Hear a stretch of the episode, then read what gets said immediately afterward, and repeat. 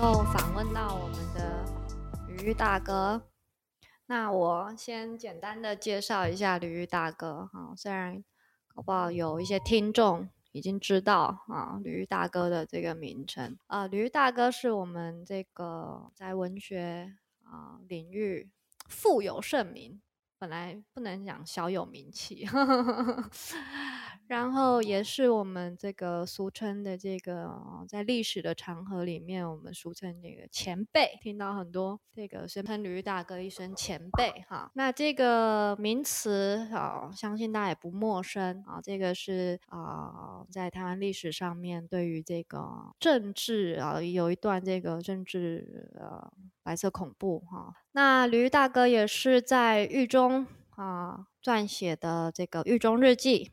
获得了吴浊流文学奖，一生的故事非常的精彩啊，包含我们在台湾的这个 NCC 去倡议啊，过去是只有三台电视台，那也有吕大哥的这个坚持，第四台的开放，支持民营，才有我们今天多元资讯量爆棚的这个。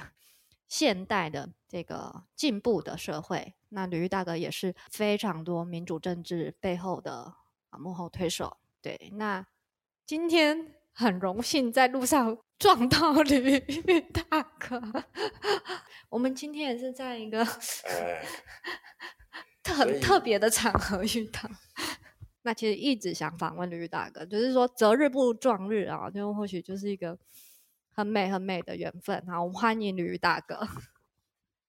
大家好，真的就是择日不如撞日。虽然他已经约了我很久，说要专访，但是都各忙各的，各有一片天。不应该认识，却被他认出来了。然后就说好，那就今天专访吧。那我稍微澄清一下，第一个，刚刚说束缚盛名。在文学上，台湾的文学界啊，这个可能是有夸大的。我不叫束缚盛名，我其实很长一段时间是当了文学的逃兵哈，所以大概停笔停了将近三十年哈，三十年都没有再重新回头写文学作品。那么一直到有一天，我突然觉得。大概时间到了，该重新回头来把笔笔杆拿起来，回到我的文学领域里头，完成我应该做的使命所以后来又开始写了。那我个人在创作上是以小说为主，在评论上面呢，就是文学史为主啊。这还称不上是束缚盛名呐。可是，就目前我现在正在写的《戒严三部曲》啊，我的目标是要拿诺贝尔文学奖。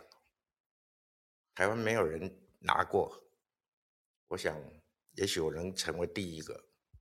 那三部曲的第首部曲啊，名字听得很奇怪啊，我在这里就顺便工商时间一下。首部曲叫做《难民营》。牛肉面，这两个词你怎么把它兜了起来？不，因为还没有出版，先卖个关子。难民营跟牛肉面怎么合在合在一起呢？但是我大概可以先保证绝对精彩哈，因为我初稿已经写完了，那么看过初稿的人都觉得很好看啊。但是重点不在好看，重点我在把这整个时代啊刻画下来，嗯，描写出来。所谓三部曲嘛，第一部叫《难民牛肉面》，第二部叫做《樱花俱乐部》，第三部叫《绿岛大饭店》。哇塞，好玩的哈！好玩啊！光听这个感觉里面隐喻譬喻丰富啊。但是因为还没有出版，所以工商时间就暂时到此。我要推推荐的是我最近，哎，应该不是最近，是七年前发表的一一篇短篇小说，叫做四十五号房的那一页。那我之所以会特别着着重在书名上、片名上着重在那一页，表示那一页有很特殊的事情发生。这篇小说最近被人发掘到了哈，然后来找我谈着要改编成电影，拍成电影。那我当然求之不得，也全力的在协助他们去完成这个任务。那一页其实指的就是有一个人因为政治而受难，也因为政治受难而被枪决了。就在那一夜发生了这样一个悲剧。啊，为什么会被枪决呢？以及枪决的过程里头发生过什么事呢？这篇小说写的就是这个故事。有兴趣的你们可以在网络上、网络上啊，网络上可以搜索，哎，搜寻得到，因为已经发表七年了。啊，有很多人也不断的转载啊，然后再回头来，有很多人说政治受害者，其实正确的名称应该叫政治受难者。也就是过去所谓的政治犯、思想犯、叛乱犯，不管他有多少名词，最后我们还是落在政治受难者。那政治受难者跟受害者有什么不同呢？嗯，受害者是你莫名其妙被抓了，然后莫名其妙坐了牢了，甚至于莫名其妙被枪决了，他是受害，也就是说他是冤屈的。那受难者呢？不是，受难者不一定是冤屈的，受难者有可能就是抗争者。所以就作为甚至受难者而言，他有两种角色，一种极端叫做抗争者，就我本来就是反抗反抗你的，我因为反抗你，所以他逮捕我，所以他判我的刑，所以他关押了我，所以我坐牢，这抗争者。那这抗争者，那不是死有余辜吗？你本来就该坐牢，你本来就该受罚，本来就该判刑。但是有很多的人，他是莫名其妙就被抓了，哦，这也是要受难者。那我们这个类型，我们称之为冤屈者，哈。好，那既然有这两个比较极极端性的角色，就会成为文学。很重要的素材。那我们过去曾经发生过的白色恐怖里面，现在只已经发掘出来的资料大概有两万两千八百多个人。但是对不起，资料还没有完全曝光哦，还有很多未解密的，所以事实上是远高于两千两百八十个人。那这两千八两千两百八十个人里面，有多少人是冤屈者？有多少人又是抗争者呢？你很难统计，因为绝大多数的人是两者皆有，他既是冤屈者，可是他又是抗争者。比如，你不小心就看到一本书，那本书叫做。马克吐温游记马克吐温历险记，然后你就被抓了。为什么读一本马克吐温历险记会被抓呢？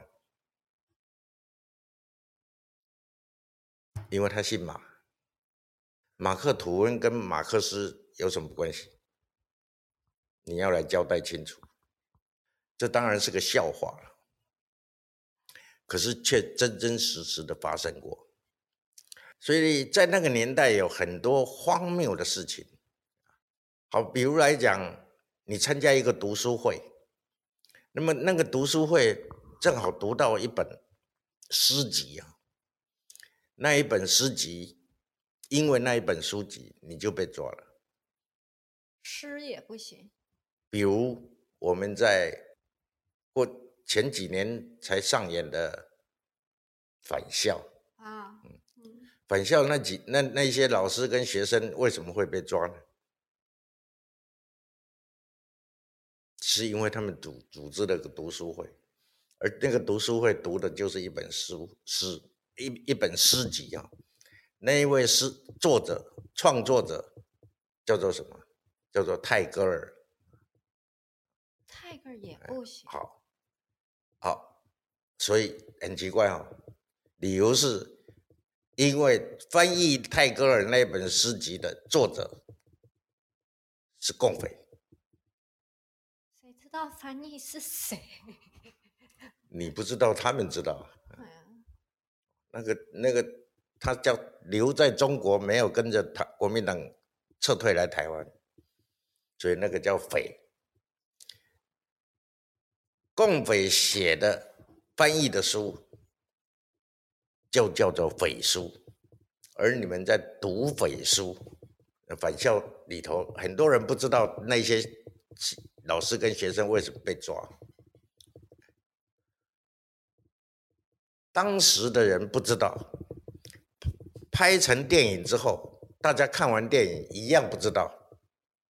只知道他们组织了个读书会，读了一本书。那本书其实没有没有多少人看的，注意到的。所以电影这么一拍，或者小说这么一写，人的生命就变得很奇怪了。原来我们的社会曾经在白色恐怖时代，人的生人的生命是永远被主宰的，被掌握的。那掌握者是谁呢？主宰者是谁呢？这也是文学很重要的素材。而这些东西，在有一天我逃兵当文学逃兵逃了三十年之后，有一个晚上，我突然间醒过来，然后发现我该回来完成我的使命。现在我正在履行这个使命。那个契机点是什么？那个、那个、那个。那你逃去哪？你你你你，对，从文学史，当你停笔了之后，你就称之为逃兵，不是我逃去哪里，就是我写不下去了。那写不下去，很重要的因素就是有个东西把我卡住了。对，那个卡住的东西叫做创伤。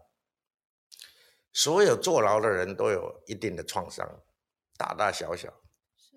那么你坐牢，这个白色恐怖，因为白色恐怖而。因为政治案件而被逮捕，而被关押。那关押期间，以及在关押之前要判刑之前，你要遭受的刑求，那都会造成每一个人的创伤。可是这些创伤是看不见的，尤其是转转换成心理因素之后是看不见的。那有一些人说，那。这种创伤不能疗愈嘛？事实上是我的答案是疗愈不了的。但是你必须要跟他共存。所以在这三十年里面，我事实上极度要去克服的，因为当我提提起笔来要去写那一段故事的时候，我的那一段经历过的故事的时候。因为太荒谬了，而我又太接近他，是写不出来的。每一次写的一开头，但是写不到多少字就停笔了。你会撞到山哈，是你的感情造成的，情感因素。哎，距离太近了，所以我就拖着拖着拖着，到有一天我突然间跨越过去。原来我必须要跟我的创伤合体，合而为一，让创伤变成你自己，而你也变成创伤。这合体之后，我才开始动笔写，这一写就写越越写越顺了。从写小短篇的小说，再转为大河小说三部曲。跟听众分享一下啊，如果对于这个刚刚吕大哥提到这个所谓的创伤啊，也有拍摄吕大哥的这个纪录片啊，是可以搜寻得到。那看了你就会有了解啊，就是说那个过程跟历程啊，比如说在狱中的。啊寻求啊，或者是说这个啊漫长的岁月很荒谬、很无辜、很难以被一般人理解的啊，就是说十十几年的岁月啊，怎么样在牢里度过？那度过之后怎么出来？又面对这个啊繁华的世界，这个心境、心路历程，我相信，我觉得没有一个任何人可以去做一个判断啊，只有吕大哥自己知道哈。那所以，我甚至都不太敢去挖掘吕大哥所谓说的创伤。我完全相信呢，绝对有这件事情，而且绝对也如吕大哥说。但是我很。就是这，我很尊敬您呢。就是说，原来您可以跟他共存，您接受了这件事情。是啊，是你要去完成你为自己设定的使命嘛？就像我在狱中写下来的那一句话：“能治者能够到了，能够到达那个地方的人，未必能言啊，未必能书了，书写的书。”然后能书者未必能文，文章的文，嗯，能文者未必敢文。就你即使已经进去坐牢，能治者未必能文，他未必能够写把那个他坐牢的情形写下来。那么有一些人，也许他有文字能力，能够把它写下来，但是写的并不好。好。如果你既然能够写，可是而且也能够写得很好，但你未必有勇气把它写下来，未必敢文嗯，而我正好是一个敢文的人，敢写的人，残忍，对自己也很残忍，但是，呃。我相信应该不是，应该不叫残忍哈，而是，而是说，哎，单单是一种勇气，因为我从一开始被抓，我就自认为自己是抗争者，而不是冤屈者，我从来没有说我被冤枉，而是他把我判的太重而已，但是他抓我是，我确实违反了当时国民党的戒律哈，因为我去反救国团嘛。而救国团在当年，主任叫蒋经国哈，最高领导叫蒋经国，救国团当年就是用来控制台湾所有的青年学生哈，而我去反他，就是反国民党，那反国民党你何该坐牢？所以我不称之自己为冤屈者，而称之为抗争者。那比较难得的是，我关了我十五年牢。也就坐十五年牢出来之后，我还继续在当抗争者，这是大家比较奇怪的的，就怎么会官不怕呢？哈，呃，那我这样子讲讲差了哈。最重要的，刚刚谈到的是在关押服刑的期间的那种创伤，那那个创伤是潜入到你的心底深处的，你不知道哪一天它会跑出来。然后开始干扰你，所以那要经过我自己个人的经历是经过了三十年终于把它揉为一体。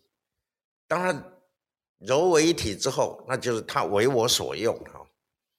我正好把那一个创伤表现在文学上，所以很多人还是走不出来啊。